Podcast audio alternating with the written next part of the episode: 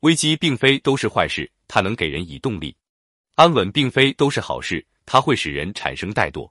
有胆略的企业家有时也会有意制造危机，以加强本单位的凝聚力，调动职工的积极性。在企业竞争中，敢于以强者为对手的竞争者带来的压力大，承担的风险大，但其焕发出来的能量也大。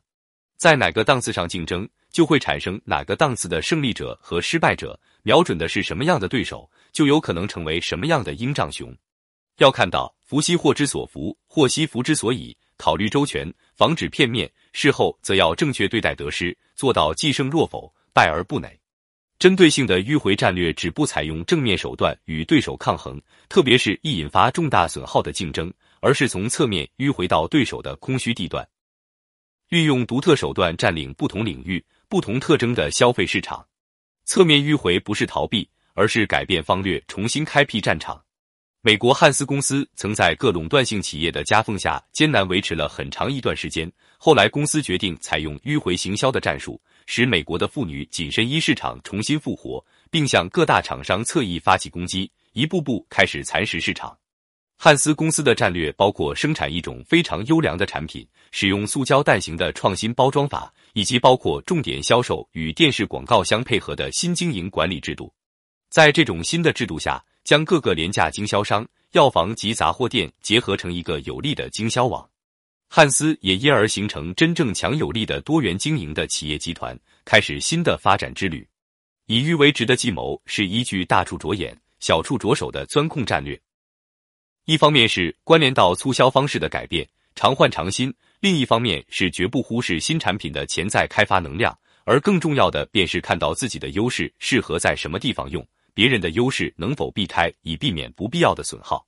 在这个基点上，有针对性与竞争对手相抗，再弱也会变强，再小也会变大。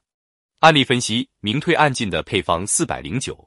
美国哈勒尔洗涤用品公司相对于享有美国家用产品之王美誉的实业公司来说，实在是微不足道。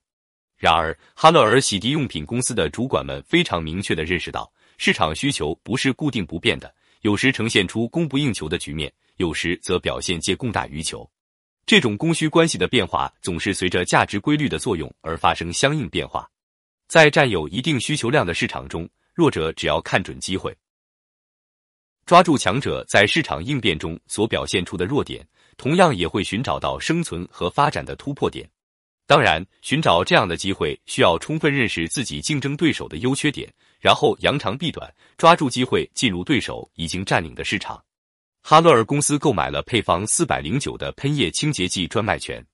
配方四百零九是当时美国清洁剂用品的最新技术产品。这种清洁剂产品既经济又实用，深受消费者的欢迎。哈勒尔公司购买了配方四百零九的专卖权后，在迈阿密、亚特兰大等实业公司市场占有率相对较低的市场上大力推出自己的产品。实业公司当然不会示弱，为了保持在受到哈勒尔进攻的市场上的优势，他们聚集人力物力，并将丹佛市作为新奇牌喷液清洁剂的试销市场。